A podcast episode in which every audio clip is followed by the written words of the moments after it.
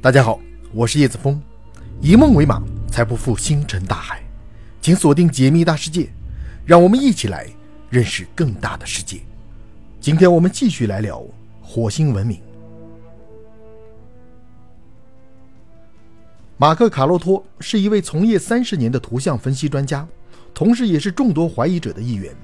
为了找到真相，他决定用自己擅长的专业分析这个奇怪的结构。首先，他使用数字高程模型技术，对维京一号拍摄的黑白照片进行处理，通过亮度差异确定人脸结构的高程，然后使用得到的数据构建出 3D 模型。让人感到难以置信的是，模型和人脸非常相似，无论光线从哪个方向过来，它都显示出清晰的人脸特征。当然了，就算这个结构确实和人脸非常像，也不一定就意味着它是人造的。而为了弄清楚这个问题，卡洛托决定对结构进行分析，看看它有没有非自然痕迹。他使用的方法是分形几何，就是分析结构的自相似性。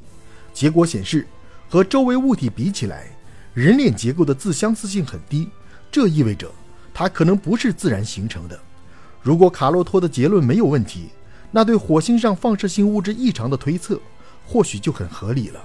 在元素周期表中。有一种叫做氙的元素，自然存在的氙由七种稳定的同位素组成。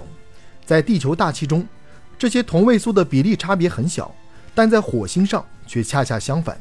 它的大气中具有高浓度的氙同位素氙幺二九。为什么会出现这种情况呢？物理学家约翰·勃兰登堡在二零一一年举行的月球和行星科学大会上提出了一个大胆的推测：火星上曾发生过核战争。他给出的理由是，氙幺二九是核裂变的副产品。每当核武器爆炸时，都会产生大量的氙幺二九。地球大气中的氙幺二九丰度从一九四五年以来一直在增加，因为从那时起，人类掌握了核能。通过他在论文中绘制的对比图可以看到，在一九四五年之前，火星大气中的氙幺二九含量高达一千六，而地球仅为六百。但一九四五年之后，地球大气中的氙幺二九含量开始急剧增加，达到与火星大致相同的水平。另外，勃兰登堡还注意到了一个情况：目前发现的一些火星陨石只含有极其微量的放射性元素，但在火星漫游者计划期间，科学家们却发现采集到的火星表面样本中含有大量的放射性物质。一般来说，能够到达地球的火星陨石几乎都是火星地表之下的岩石或泥土。但它们现在含量很低，这意味着放射性元素火星的地表和大气中。勃兰登堡认为，这种情况最合理的解释就是火星表面发生过剧烈的核爆炸。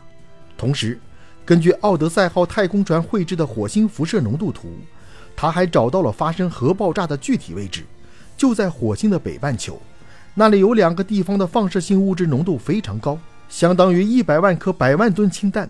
由于两个地方都没有发现爆炸坑，所以他判断应该是空爆，就和当年广岛和长崎两颗原子弹的爆炸方式一样。而更让人感到震惊的是，通过对火星表面整体的辐射量以及两个放射性热点的面积进行分析，勃兰登堡计算出了核武器的大致体积，跟帝国大厦差不多。这太恐怖了！你能想象出一个高达四百多米的核武器从天而降的场景吗？另外，根据同位素证据显示，这场恐怖的浩劫大约发生在三亿年前。到这里，结合前面所有的推测，我们似乎已经能够窥视这颗红色星球上曾发生过的部分真相。大约四十五亿年前，火星温暖而舒适，表面布满液态水，同时也诞生了简单的生命。经过几十亿年的漫长演化，智慧生命出现了，他们建立文明，发展科技。跟人类一样向往着星空，但这一切在三亿年前戛然而止。核战争爆发了，威力巨大的核武器摧毁了繁荣的火星文明，也对火星环境造成了不可逆的影响，直到变成今天我们看到的样子。脑洞确实很大，但在这个推测中，其实有一个非常不合理的地方，我们后面再说。基于这种推测，一直有很多人怀疑火星文明。可能并没有被完全摧毁，或者说他们似乎有幸存者。一九八八年，为了探索火星和它的两颗卫星，苏联发射了福布斯二号探测器。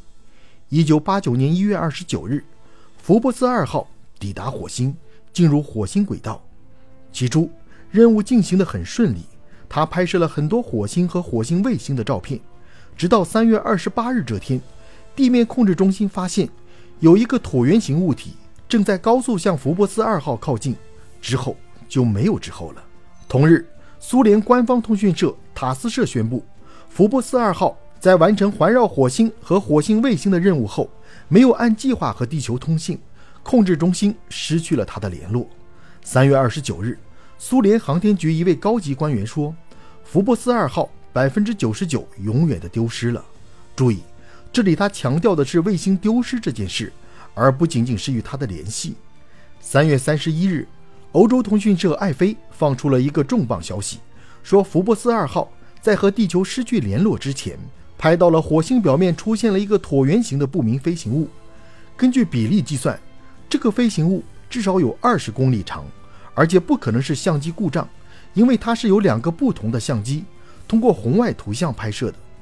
一位控制中心的工作人员后来透露，福布斯二号最后是旋转失控，好像被什么东西击中了一样。至于击中它的究竟是什么，没人知道。根据苏联空军上校玛丽娜·波波维奇所说，当时的苏联高层对此非常好奇。在一九八九年十二月举行的马耳他峰会期间，戈尔巴乔夫还和老布什讨论过这个不明飞行物。其实，我们可以先不管火星是否有过文明，又或者现在是不是还隐藏着幸存者，就看在不同文化或宗教中，火星都代表着战争和杀戮这一点。就挺耐人寻味的，比如在中国古代，火星被称为荧惑，正所谓荧荧火光，离离乱惑。它的出现往往伴随着皇帝驾崩、丞相下台这种极易发生动乱、兵祸的事情。当然了，这种说法是没有什么依据的。在古印度占星术中，火星也是凶星，代表着愤怒之神，象征着杀戮和死亡。而在希腊神话中，火星又成了嗜杀和血腥的化身。战神阿瑞斯，这也就是火星名称的由来。那么，为什么在不同的文化或地区中，火星所代表的意义会惊人的一致呢？结合前面核战争的说法，我们可以脑洞大开一下。或许在若干年前，部分幸存者从火星逃到了地球，他们流传多年的历史，最终演变成了将火星与战争紧密联系在一起的神话。回到前面对火星部分真相的推测，我们说过。在那个推测中有一个不合理的地方，那就是火星文明可以被核武器摧毁，但无论威力多大的核武器都不可能将火星变成一颗没有磁场和大气层的死星。这对于人类来说也是一样的，引爆全球核武器，毁灭的只会是人类文明，对地球来说只能算是挠痒痒。能够杀死行星的只有一种可能：宇宙级的灾难，比如小行星撞击。在火星上。有一个直径两千三百多公里、深七千多米的巨大陨石坑，这足足是地球最大的陨石坑——西科苏鲁伯陨石坑的十二倍左右。西科苏鲁伯陨石坑是地球第五次生物大灭绝的罪魁祸首，灭绝了当时包括恐龙在内的百分之七十五的生物。可以想象，当比它大十二倍的陨石坑形成时，会对火星造成怎样的影响？而这一点也和现在科学界的主流观点一致。造成火星死亡的根本原因就是小行星碰撞。考虑到现在火星表面的一些痕迹，以及福布斯二号的遭遇，我们可以推测出小行星撞击应该发生在核战争之前。可如果是这样的话，火星上所有的生命应该全部灭绝了才对。为什么还会有后来的核战争呢？唯一的一种可能就是，他们在撞击之前达到了一级或更高的文明等级，躲在地下深处。逃过了灭世撞击，当然了，这些仅仅是脑洞大开的推测。事情的真相究竟是什么？恐怕只有真正登陆火星才能知道。但最后我想说的是，如果火星上真的有过智慧文明，那身为邻居，他们的下场可能也将是我们的结局。